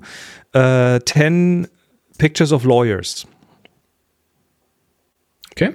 Was ist jetzt Lawyer? Ist Rechtsanwältin, Rechtsanwalt. Es fallen natürlich zehn Bilder von männlichen Rechtsanwälten raus, obwohl im Englischen mit Lawyer nicht spezifiziert ist, ob das männlich oder weiblich ist. Mhm. Warum? Weil die Datenbasis natürlich, weil es in unserer Gesellschaft so ist, mehr männliche als weibliche äh, Rechtsanwälte hat. Mhm. Aber wahrscheinlich kannst so. du noch ein Female dahinter schreiben und dann kriegst du zehn du kannst, weibliche Rechtsanwälte. Kannst na natürlich, natürlich äh, das spezifizieren oder konkretisieren, aber wenn du es nicht tust, dann ist der Default halt, äh, der spiegelt halt die Datenbasis wieder. Oder anderes Beispiel wäre äh, Flight Attendant. 10 Pictures of Flight Attendants. Und dann kriegst du halt weibliche Flugbegleiterinnen. Mhm. Obwohl Flight Attendant völlig geschlechtsneutral erstmal ist. Also Wie so viel der Bias, ja. Natürlich. Und, und das, Dat das Dataset ist natürlich auch, was heißt nicht natürlich, sondern ist, ist sehr westlich geprägt. Also du bekommst ähm, bei vielen Sachen halt äh, weiße Menschen, weil das Dataset halt sehr in diese Richtung geht. Und das ist relativ verständlich, wie, warum das passiert, aber es ist natürlich auch eine weiter, ein Weitertragen von Klischees, was da passiert. Also du hast mhm. viele Sachen, die die relativ schnell klicken, wenn ich mir sie anschaue, Bilder, die da rausfallen, die relativ schnell bei mir so ein, so ein Gefühl von, hey, das, das, das ist ein Volltreffer, äh, erzeugen. Aber letztendlich muss er kurz überlegen und sagen, hm, aber warum hat der Mensch jetzt keine dunkle Hautfarbe? Oder warum ist das jetzt ein Mann? Oder warum ist das jetzt eine Frau? Oder warum entspricht das diesem Klischee? Und das ist ein Problem, was KIs haben. Also in diesem Fall ist es tatsächlich äh, ähm, ganz ja, ganz. Was aber äh, jetzt kein neues Problem ist, ne? Und das ist ja bei allen KI-Geschichten ist immer ein Problem der Datenbasis. Und wenn es halt um solche visuellen äh, Dinge gibt, wo halt Fotos hinterher rauskommen sollen oder auch Texte richtig. oder sowas, die sind halt immer geprägt von dem, was du ihm zu Pfittern vorgelegt hast, ne? Ja. Und es ist und, wohl auch gar nicht so einfach, eine Datenbasis zu schaffen, die ähm, ausgewogen divers ist. Also ich habe äh, bei mir in der Firma zwei neue Kollegen, also neu sind sie jetzt inzwischen auch nicht mehr, aber zwei Kollegen, die sind dazu gekommen, die haben in ihrer Doktorarbeit äh, über KI geschrieben und hatten da auch Experimente gemacht mit vielen Studenten und Studentinnen ähm, um da bestimmte Analysen zu machen, Gesichtsanalysen und dann zu erkennen, irgendwie ist das Mann oder Frau. Ich weiß nicht mehr genau, was die Hintergründe waren. Ähm, aber dann braucht es auch eine gewisse Datenbasis, also viele, viele Fotos und es gibt auch so öffentliche ähm, Bibliotheken, an denen du dich bedienen kannst, die halt ähm, beschrieben sind, was auf diesem Bild drauf ist, verschiedene Attribute, die du dann auswerten kannst. Die kannst du dann runterladen und benutzen. Und da sind sie zum Beispiel auch schon darüber gestolpert, dass dann eben mehr männliche Kollegen mitgemacht haben als weibliche und dann plötzlich die Ergebnisse nicht stimmten. Und also ja, ähm, das ist immer ein Problem an dieser Stelle. Das ist wohl gar nicht so einfach. Tja, dann hast du hier noch ein Video verlinkt, ähm, was wir auch in die Shownotes packen zum ja. Thema, wie das Ganze funktioniert. So ein bisschen Blick unter die Haube. Ne? Für Nerds ist das, glaube ich, ein ganz gutes Video. Ich möchte aber diese Blumen nicht annehmen, deswegen lass mich gerade gucken. Das war von. Jetzt finde ich hier also, unseren. Da, Sofaecke muss das gewesen sein. Und zwar ist das von Holger. Vielen Dank für den Link im Slack. Hm. Ja, also ähm, wer da tiefer da, reingucken ja, möchte, das also ist da, auch da nicht das letzte Mal, dass wir hier über, über das Ding reden werden. Ne? Da das wird DALI 1 äh, und DALI 2 äh, ein bisschen erklärt, also DALI 1 ganz grob und dann eben DALI 2, äh, wie das funktioniert ähm, und ja. was das mit Rauschalgorithmen und Endrauschalgorithmen zu tun hat. Und das äh, finde ich, ähm, wenn man das sich mal vom Konzept her überlegt, pfiffig mhm. eigentlich. Ähm, also ganz, ganz grob gesagt, ein Bild halt in ganz, ganz, ganz, ganz, ganz, ganz vielen Schritten immer mehr Rauschen hinzufügen, immer verrauschter machen, bis du quasi nichts mehr erkennen kannst. Und die Idee ist halt, dass du wenn du vom letzten Bild zum ersten Bild gehen wolltest, da hast du auch als Mensch keine Chance, weil du weißt einfach nicht, was da drauf ist. Wenn du aber das erste Bild nimmst und das zweite Bild, was so ein bisschen verrauscht ist, da wüsstest du als Mensch noch, was das ist und könntest das Original mhm. wiederherstellen. Oder vom nächsten Schritt, immer vom nächsten Schritt zum vorherigen Schritt ist schon klar, was da ist. Jetzt hast du als Mensch natürlich irgendwann ein Problem, wenn du noch Rauschen auf dem Bild ist, aber ein Computer halt unter Umständen nicht. Und wenn du dem jetzt halt das verrauschte Bild gibst und sagst, entrausch das mal wieder, Schritt für Schritt immer ein Stückchen weiter, dann hast du halt das Konzept wiederhergestellt, aber nicht zwingend das Original. Ähm, und da gibt es auch ein paar schöne Beispiele dabei, ähm, wie du eben so auf Variationen des Themas kommst. Und das finde ich total faszinierend. Äh, es ist eh, also äh, es ist, es ist höchst faszinierend. Das ist, wie gesagt, mit Sicherheit nicht das letzte Mal, dass wir hier nochmal über, über Dali reden werden. Es ist noch nicht öffentlich. Es ist auch die Frage, ob und wann, weil, wie gesagt, im Moment sind sie da sehr fleißig am, am Testen und auch, auch dabei ähm, natürlich ein, ein, auch eine gewisse Filterei zu betreiben, damit da keine schlimmen Sachen rausfallen. Es ist die Frage, wer definiert schlimm. In diesem Fall ist es OpenAI und eine amerikanische Firma. Also du wirst da, du wirst da ähm, Nippel äh, erstmal wirst du nicht gerendert bekommen. Naja, du, du wirst Schwierigkeiten haben, da irgendwie Pornografie rauszuholen, zum Beispiel. Wobei das natürlich für viele na, Pornografie hat, hat, hat, schon, hat schon viele Entwicklungen vor sich hergetrieben. Ja, natürlich. In der Computerei. Ähm, das ist natürlich ein No-No. Was auch ein No-No ist im Moment, ist übrigens ähm, fotorealistische menschliche Gesichter oder Menschen. Mhm. Also ähm, die sehen zum einen, also es, es gibt dann so, so, ein paar Sachen, die fotoreali fotorealistisch einfach nicht richtig aussehen. Hast du gerade vorhin bei den Kameras gesehen? Die sind halt so die Idee einer Kamera, aber nicht wirklich eine Kamera.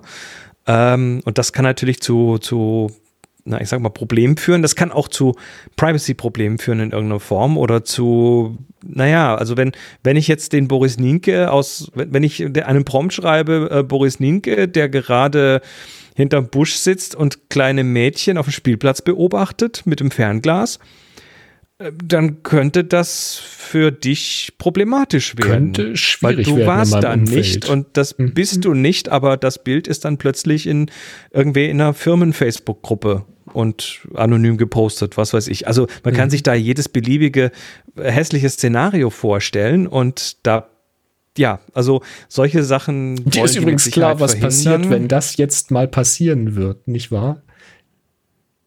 Du wirst ja, Blut und Wasser schwitzen. Ich werde alle Anwälte dieses Planetens auf dich hetzen, weil du musst es gewesen ja. sein. Das war ja deine Idee. Genau, genau. Da werden, da werden, da, da werden Sachen passieren. Ich habe ein Beispiel gesehen, was ich, was ich auch zum Beispiel interessant fand. Ähm, weil, also das, das, das, das Modellieren der Prompts wird dann plötzlich interessant. Also der Texte, die man reinwirft und äh, der Anforderungen quasi. Und ähm, du kannst halt auch viele Sachen darfst du oder so, sollst du nicht tun, darfst du nicht tun, werden auch teilweise nicht erlaubt. Ähm, also so, so, was weiß ich, irgendwelche Darstellungen mit viel Blut oder sowas. Aber dann hat jemand zum Beispiel ähm, ein Prompt reingeworfen und gesagt, äh, ein Pferd, was schläft, was in einem roten Teich schläft. Und dann siehst du halt, ein, wenn du es anschaust, ein totes Pferd am Strand liegen in seiner Blutlache. Ne? Also ist schon es, klar, ja. Ist die Frage, wie formulierst du das? Ne? Und da, da sind natürlich die Fragen, das wird was man doch noch sagen nicht? dürfen. Ja. Da, genau, also da wird einiges noch kommen aus dem Ding. Ja, ja, ja. Äh, DALI 1 ist nicht öffentlich, immer noch nicht. Mhm. Also sie haben das, glaube ich, damals tatsächlich erstmal nur so testhalber rausgelassen, auch wieder nur einer, einer geschlossenen Gruppe. So ist das jetzt bei DALI 2 auch. Ob und wie das in irgendwelcher Form dann wirklich als Produkt verfügbar wird und äh, im Moment kannst du damit nicht kommerziell arbeiten, ist nicht erlaubt. Nee. In den und du hast ja schon mal gesagt, es könnte ja auch sein, dass es gar nicht direkt verfügbar ist, sondern dass es ein Dienst ist, wo du quasi die Prompts reinschickst und dann halt als Antwort Ergebnisse bekommst und die müssten ja auch nicht in Echtzeit kommen. Das heißt, da, auch da könnte ja. eine KI wieder drüber gucken, könnte es kuratieren oder könnte bestimmte Begriffe erstmal an den Kurator schicken, ob das eigentlich in Ordnung geht, was du da verlangst. Das ist alles denkbar. Also könnte schon sein, dass man sich da der Verantwortung bewusst ist an dieser Stelle. Am naja, Ende wirst du das aber auch nicht ewig unter, unter Deck halten können, weil ich meine, das Ding ist öffentlich und es gibt andere schlaue Menschen und irgendeiner wird so einen Algorithmus free machen. Äh, es ist auch noch nicht das, es ist nicht das einzige Bild erzeugende, die, nicht die einzige bilderzeugende KI, die es gibt im Moment. Da gibt es schon auch Konkurrenzprodukte, die haben nur momentan leider äh, nicht so viel Hype oder die haben halt nicht so viel Hype, hm. wie Dali jetzt hat. Da werden wir mit Sicherheit noch eine Menge sehen. Ob sie das jetzt nur aus reiner Verantwortung machen, kann man schon, kann man schon fast glauben, weil GPT-3, ihr, ihr, ihre textbasierte, ähm, ihren textbasierten KI-Generator, der Artikel schreibt und was weiß ich, Blogposts und E-Mails beantworten kann und so weiter. Auch das ist noch nicht öffentlich, obwohl es schon seit, ich weiß nicht wie lange, also über ein Jahr auf jeden Fall, zwei Jahre, mhm. äh, quasi auch von einer Testergruppe verwendet wird. Du kannst auch in dem Playground damit spielen, aber das ist halt nicht kommerziell verwenden. Nun ja, wir werden sehen, Dali ist auf jeden Fall ähm, nicht alleine und da wird schon noch Zeug passieren, ja. Mhm, es gab klar. ganz früher mal, das muss boah, ob das die 90er noch waren? Es könnten die 90er gewesen sein. Von wann ist der Film The Abyss? Kennst du den? The Abyss mit dem ja, die Abyss mit dem mit dem mit Wasser, so Unterseestation ja, ja. und diesem animierten Wasser Ja. mit dem Gesicht da rein Das war animiert. bahnbrechend. Das war muss aus den 90ern gewesen sein, oder? Und da gab es im WDR gab es eine Sendung. Damals gab es ja noch so Computersendungen. Und da gab es eine Sendung, die hieß, oder eine ganze Reihe, die hieß Von der Faszination des Machbaren.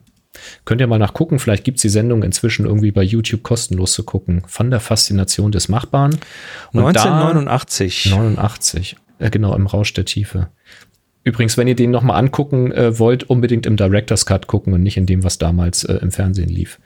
Ähm, und da ging es eben auch um das, was eben mit Computergrafik zu der Zeit eben brandaktuell möglich war. Und da ging es unter anderem darum, ob es denn schon möglich ist, äh, SchauspielerInnen zu ersetzen durch eben 3D-Modelle. Und das war damals gerade so so eine Phase, wo man gesagt hat, also so in kurzen Schnitten vielleicht und wenn die keine Haare haben und aus dem richtigen Winkel fotografiert sind, da gab es dann irgendwie so ähm, hier Nemo 20.000 Meilen unter dem Meer oder sowas, äh, so einen kleinen Ausschnitt mit so computergerenderten Personen. Sehr, sehr aufwendig gemacht, eine ganz kurze Sequenz, wo du heute sagen würdest, ja klar, ist das Computergrafik, das kann jedes Computerspiel besser, so, ja, heute irgendwie. Ähm, aber da sind wir große Schritte weitergegangen und ich vermisse so ein bisschen solche Sendungen heute. Mal so eine halbe Stunde, die einfach mal so wie wir hier gerade mal so über so ein Thema Dali irgendwie sprechen und das mal ein bisschen zerlegen. Tja. Der. Wissenschaftsjournalismus ist, glaube ich, zurückgefahren worden. Leider. Über die letzten, ja, leider. Was las ich gerade bei Teil- Twitter? Teil unserer Probleme gerade. Es, äh, es fing an, äh, bergab zu gehen, als Knopfhoff eingestellt wurde. ähm, den habe ich gesehen, den Tweet, den habe ich auch retweetet und äh, der ist lustig, aber irgendwie auch doch relativ ernst. Irgendwie auch wahr, ja. Das war schon eine ziemlich cringe-Sendung, muss man auch sagen. Aber ich habe da auch viel Klar gelernt als kleiner Boris, als ich das gesehen habe. Tja. Ich finde das dann nicht so lustig, wenn man Witze erklären muss, aber die technischen Sachen waren schon spannend. Ja, also, Joachim also Knopfhoff ohne, ohne Cringe wäre, wäre dann tatsächlich irgendwie das Mittel der Wahl. Vielleicht müsste man sowas mal machen. Mein Name ist Joachim Bub. Latt und ich mache Pausen in Wörtern, wo sie sonst nie man machen würde. Aber immer gut. Kommen wir zum nächsten Thema. Was ist Omna? Was ist Omna? Boris, Omna. Erklär mal. Omna ist, glaube ich, auch im Slack aufgetaucht. Ähm, ich habe jetzt leider, glaube ich, nicht dazu notiert, von wem. Tut mir leid, an dieser Stelle an Unbekannt. Ähm, es ist eine Firma, die baut Objektive um. Also stell dir vor, du hast irgendein altes Objektiv, was du gerne magst, ein Vintage-Objektiv zum Beispiel, und sagst, das hat einfach, das hat Charakter, das ist super. Aber ich habe jetzt eine neue Kamera. Ich habe jetzt eine Leica M-Mount Messsucher-Kamera und da will ich das jetzt benutzen. So, dann kannst du das dahin schicken und dann bauen sie dir dieses Objektiv um, dass du es an einem M-Mount mit Messsucher benutzen kannst. Und das Ganze ist wirklich ein Umbau oder ich sag mal in Anführungszeichen oder vielleicht auch Ausrufezeichen eher ein Neubau.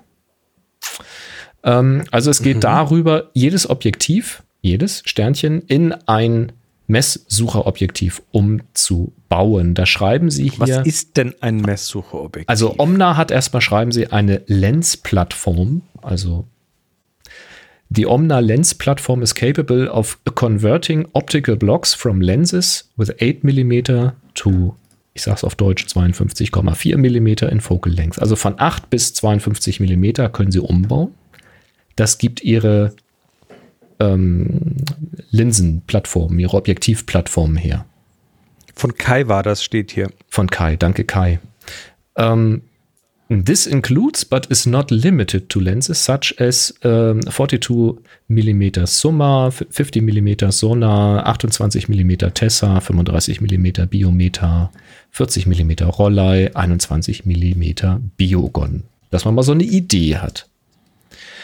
Ähm, und dann schreiben sie hier, dass der Prozess dafür immer ein bisschen unterschiedlich ist, abhängig vom Objektiv, aber All conversions will reverse engineer the optical block to extract the lens formula.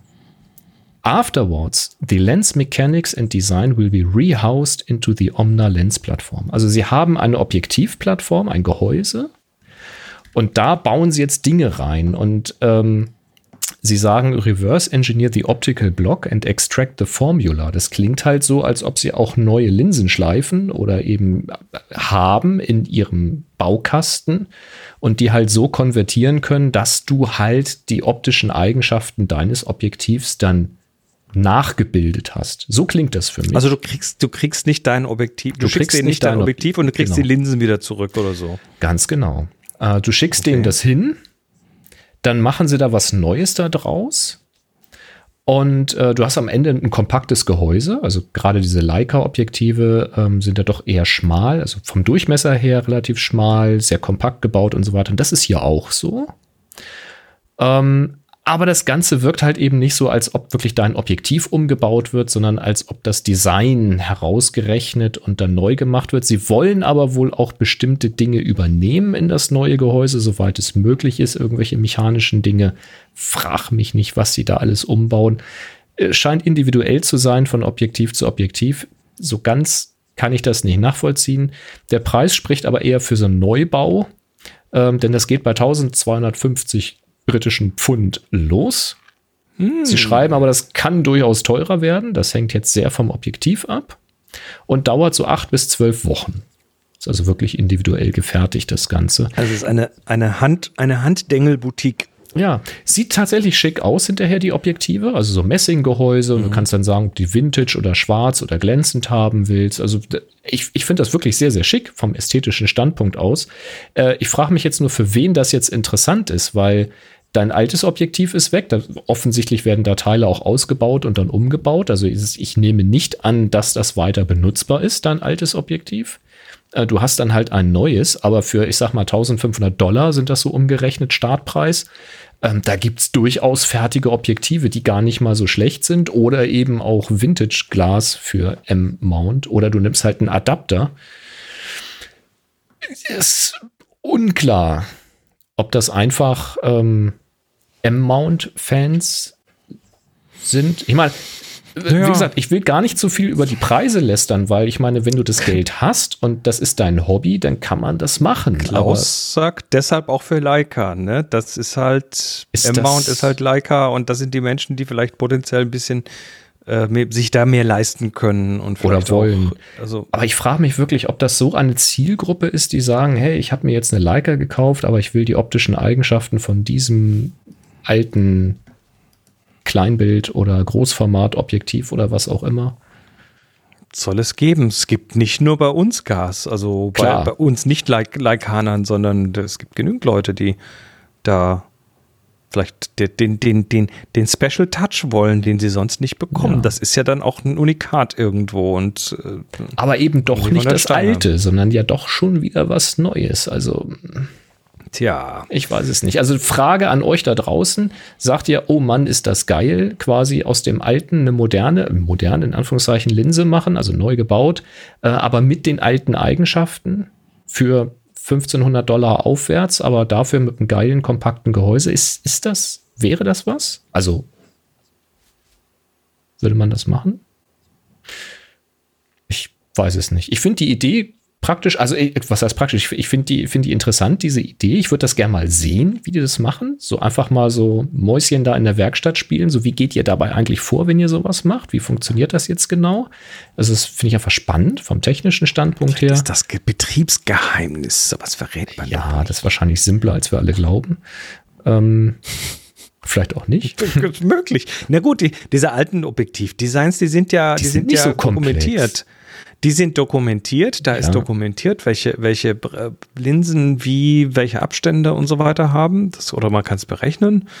Naja, das ähm, Reverse Engineering, was sie da machen, also wenn du dich mit Optik auskennst, glaube ich, ist das äh, vertretbar. Ja, also das werden die schon hinkriegen. Aber also ist da draußen von euch irgendjemand, der sagen würde, ja, würde ich machen. Also jetzt, wir gehen jetzt mal davon aus, das macht niemand, der äh, für den 1500 Euro übrig haben, irgendwie ein Jahr äh, Gehalt ist oder so, was dann übrig bleibt und zusammengespart ist, sondern wir gehen mal davon aus, ihr habt ein gutes Einkommen so und ja, Mai, wenn ihr jetzt für 1000, sagen wir mal, es kostet 2000 Dollar, das Objektiv, was ihr machen lassen wollt, oder zweieinhalbtausend Dollar. Ähm, und das könntet ihr euch so mal irgendwie einmal im halben Jahr einfach mal leisten. So, mhm. würdet ihr das machen? Seid ihr da die Zielgruppe? Oder sagt ihr, pff, da kaufe ich mir doch ein anderes Objektiv dafür? Bin mal gespannt was da so kommt. Und wenn ja, was für ein Objektiv? Schreibt's in die Kommis.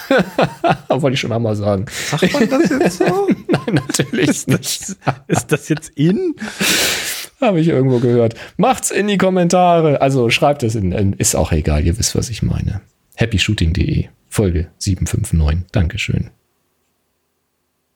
Bin sehr gespannt. Dieter hat ein Objektiv, was nicht auslöst. Was ist denn da los? Ja, das hatte er in die HS Fragen gestellt, aber da es inzwischen beantwortet wurde, wollte ich das hier mal so als Minithema aufnehmen. Die Frage war, hat jemand einen Tipp, warum mein M42 Zenita 16 mm Fischauge adaptiert auf EF, also Canon, auf meiner Canon EOS RP funktioniert, auf der R6 jedoch nicht. Also ein 42, also mhm. also ein M42 Gewinde adaptiert auf EF und dann an eine. Da gibt es Adapter. Genau, und dann mit dem Adapter an die RP angeschlossen, also von EF. Also dann, Adapter Sandwich, nochmal ein Adapter. Genau. Äh, da mhm. funktioniert es, aber an der R6 funktioniert es dann nicht mit einem EF auf also Adapter. also in der Adapterkombination funktioniert es an der RP und an der R6 nicht. Interessant. Genau löst nicht aus. Ähm, und er sagt schon in der R6, da gibt es ja die Custom Functions, ob die Kamera auslösen soll, wenn kein Objektiv angeschlossen ist. Das muss man aktivieren. Das hat er getan. Und er sagt, er hat ein Lens Baby, das sich äh, genauso an der Kamera meldet und damit kann er Fotos machen. Mit dem Fischauge mhm. will es nicht. So, und jetzt die Auflösung, weil was ist mir nämlich aus der Frage nicht hervorgegangen? Was ist das für ein Adapter? Weil für mich ist jetzt so ein Adapter ein Adapter, das ist halt ein Stück Metall oder ein Stück Kunststoff mit einem äh, Bajonett oder Gewinde auf der so, einen Seite der, und einem Bajonett und Gewinde auf der anderen Seite. ist oder ob er auch elektrisch ist. Ist da eine elektrische Verbindung? Das ist mir da nicht raus hervorgegangen und es ist eine elektrische Verbindung. Er schreibt nämlich hier, was ich jetzt nach einigen Recherchen herausgefunden habe, ist, dass es an dem Chip auf dem M42 EF-Adapter liegen dürfte, der zwar bei älteren Kameras wunderbar funktioniert, aber bei der R6 nicht mehr.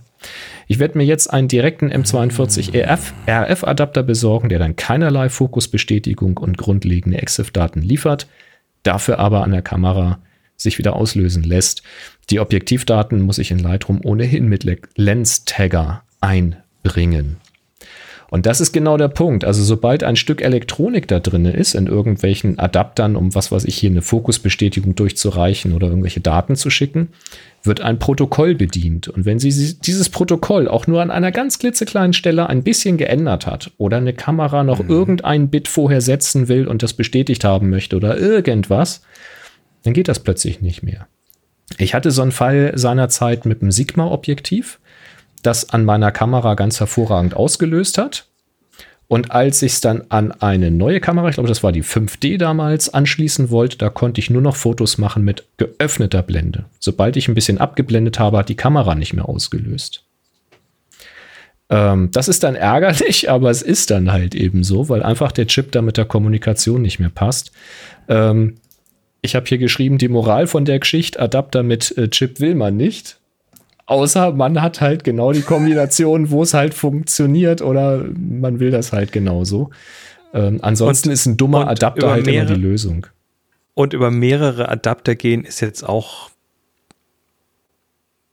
potenziell eher schwierig. Vor allen Dingen, wenn die alle noch eine, äh, eine elektrische Verbindung haben. Also wenn das weil, weil, weil du, du hast, also der Adapter müsste ja schon wirklich also ich sag mal so, wenn man Software entwickelt, weiß man, dass äh, manche Dinge auch funktionieren, wenn sie nicht 100% der Spezifikation entsprechen. Das heißt, so ein Adapter äh, wird eh reverse engineert, weil die, weil die Elektronik von Canon zum Beispiel, die kannst du nicht einfach nachgucken, was da an den Kontakten anliegt, sondern das muss man reverse engineeren. Das heißt, man baut sich einen Adapter, der das irgendwie hinbekommt und äh, dann probiert man den mit allen Linsen aus, die man gerade im Zugriff hat. Und wenn das überall tut, dann gilt das als fertig. Aber das heißt mhm. noch lange nicht, dass der dann auch wirklich 100% der Spezifikation entspricht. Und wenn man das jetzt wieder in einen weiteren Adapter einfüttert, der auch wieder so gebaut wurde, dann ist das potenziell schon schwierig.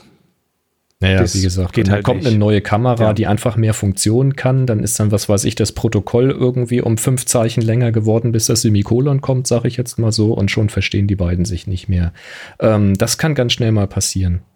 Ja, also solltet ihr da draußen solche Probleme haben mit irgendwelchen adaptierten Objektiven an eine neue Kamera und dann geht es plötzlich nicht mehr, aber an einer älteren Kamera geht es oder an einer anderen Kamera geht es, dann schaut mal nach, ob das Ding eine, einen Chip drin hat, eine elektrische Verbindung hat und guckt mal, ob es ohne diese Verbindung funktioniert. Kann man ja mal abkleben auf einer Seite zum Beispiel.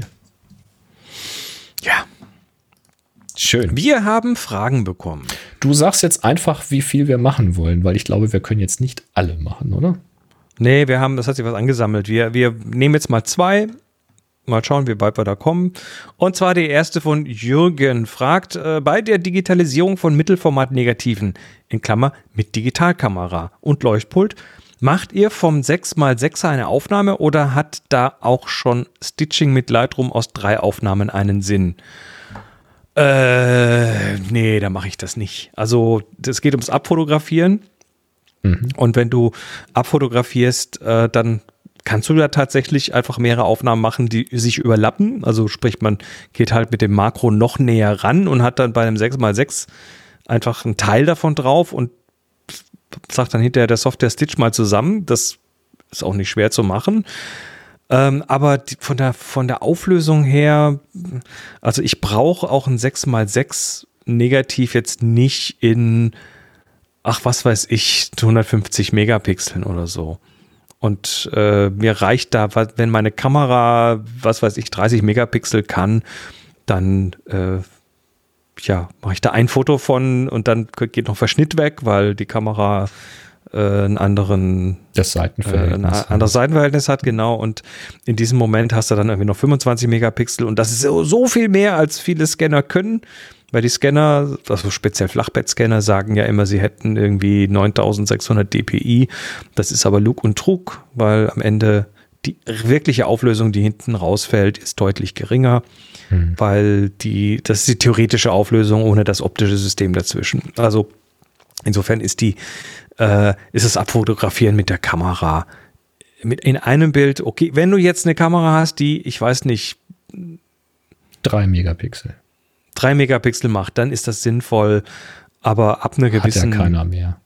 Größe ist das, es sei denn, ich meine, die Frage ist, was willst du mit dem Bild hinterher machen? Also, willst du das Bild hinterher in fünf mal fünf Meter groß an die Wand hängen und das auch noch so, dass man mit der Nasenspitze dran gehen kann, um jedes Pixel zu sehen oder jedes Körnchen?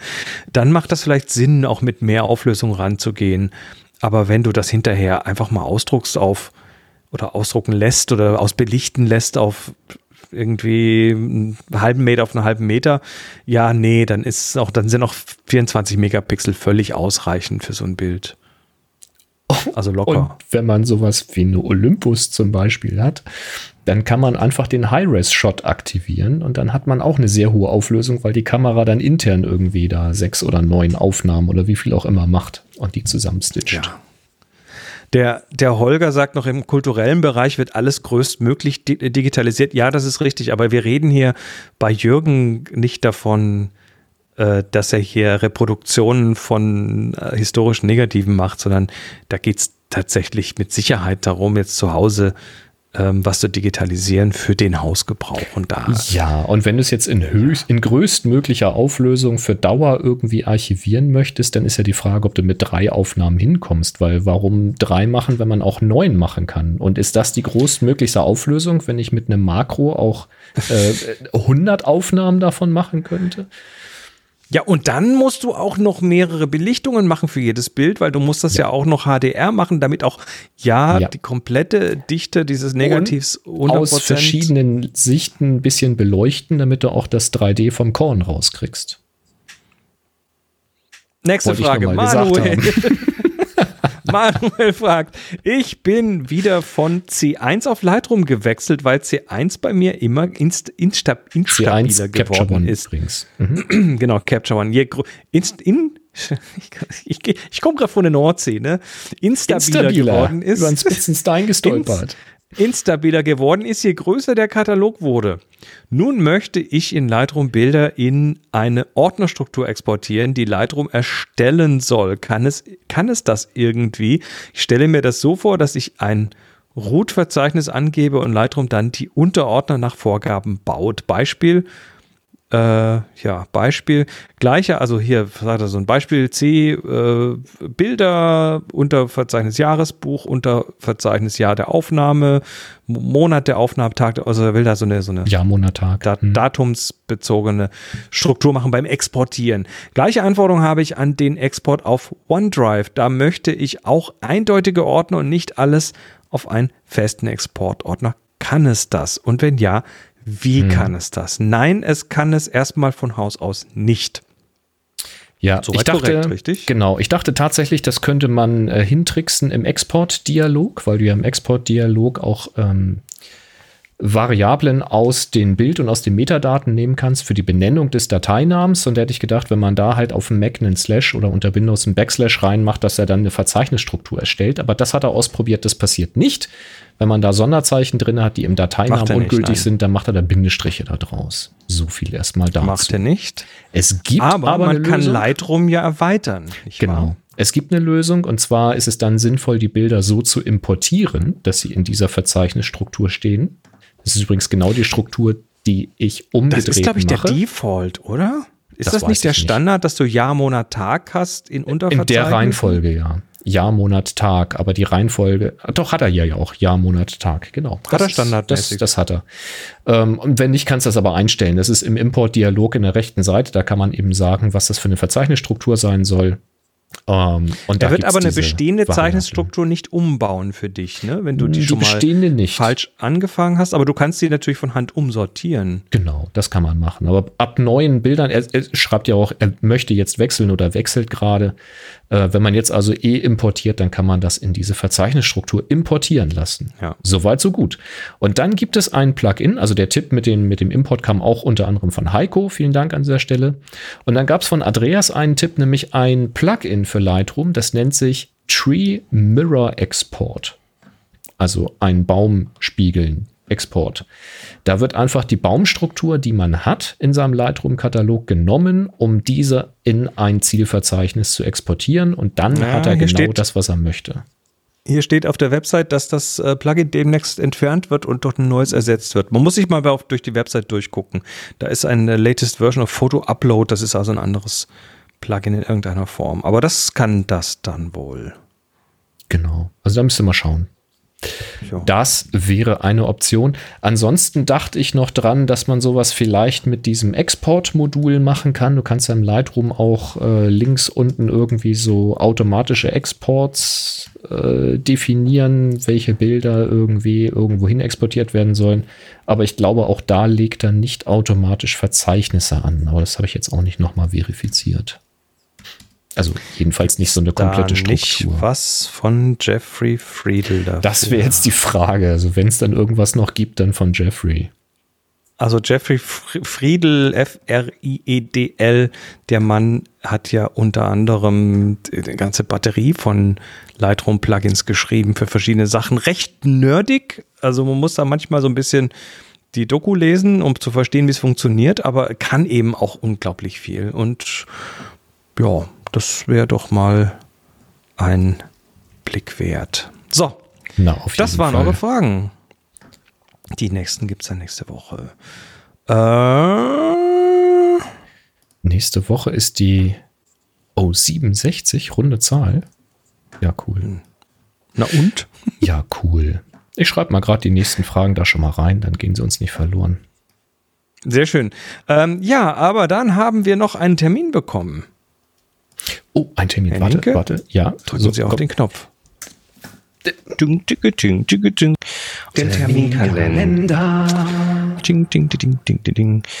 Nee, nee, das muss zuverlässiger funktionieren mit diesen Knöpfchen drücken, sonst will ich ja meinen eigenen Knopf haben. Dann kann ich das triggern, wann ich will. Ähm, wir Mach längere Über, Über, Übergänge, dann kann ich das auch. Nein, nein, nein.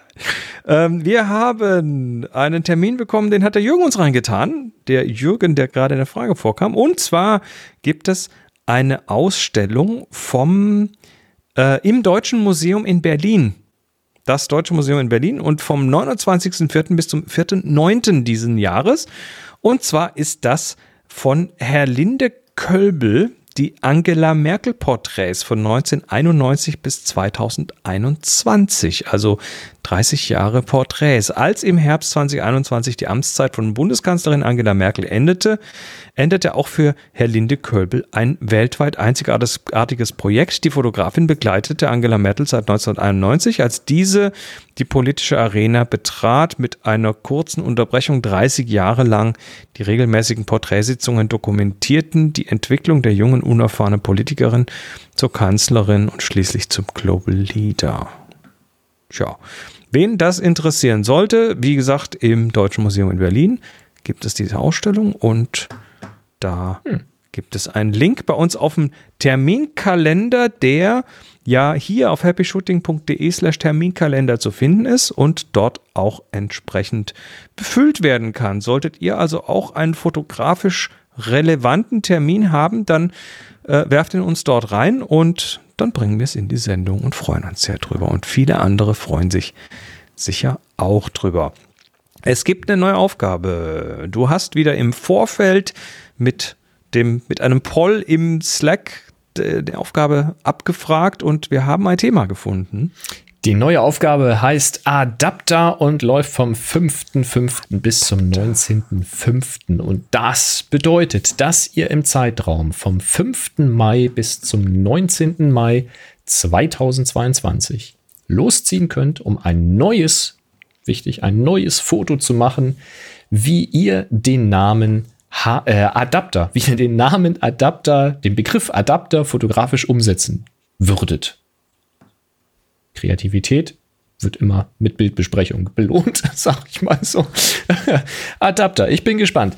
Das Bild, was euch dann am besten gefällt, was ihr da neu gemacht habt, ladet ihr bei Flickr hoch, stellt es dort in die Happy Shooting Gruppe und vergebt den Tag HS Adapter. Details dazu findet ihr auf happyshooting.de slash Aufgaben. Wenn ihr da ganz weit nach unten scrollt, findet ihr die HGFs, die häufig gestellten Fragen. Äh, da ist das auch alles nochmal erklärt. Hoffe ich. Tja.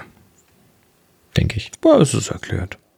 Wie aktuell das ist, kann ich nicht sagen.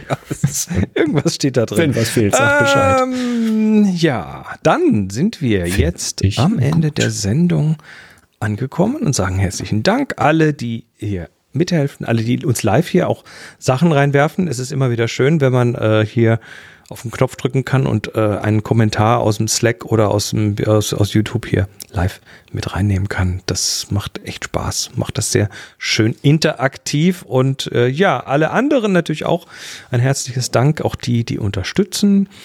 Ähm, das ist, äh, ist höchst willkommen, höchst, höchst willkommen. Und äh, bevor wir die Sendung jetzt beenden, habe ich noch ein kleines Ding, das ich fand, das ist One More Thing würdig. Boris, wann hast du die letzte Sonnenfinsternis gesehen? 99 muss das gewesen sein.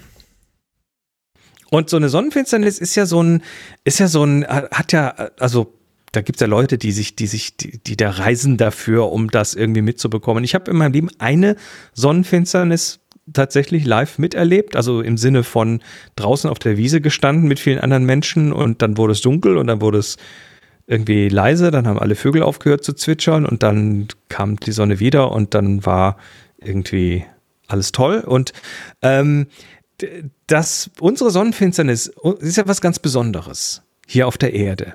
Ne? Du schaust da in den Himmel, also möglichst mit einem sehr starken ND-Filter ähm, und dann schiebt sich diese Mondscheibe vor die Sonnenscheibe und dann hast du diese, diese Passform, ne? Der, der Mond passt genau vor die Sonne und dann hast du vielleicht noch außenrum diese Corona oder je so. nachdem. Du hast ja ziemlich exakt je, genauso je nachdem, groß, aber manchmal es, ein Stückchen kleiner. Ja.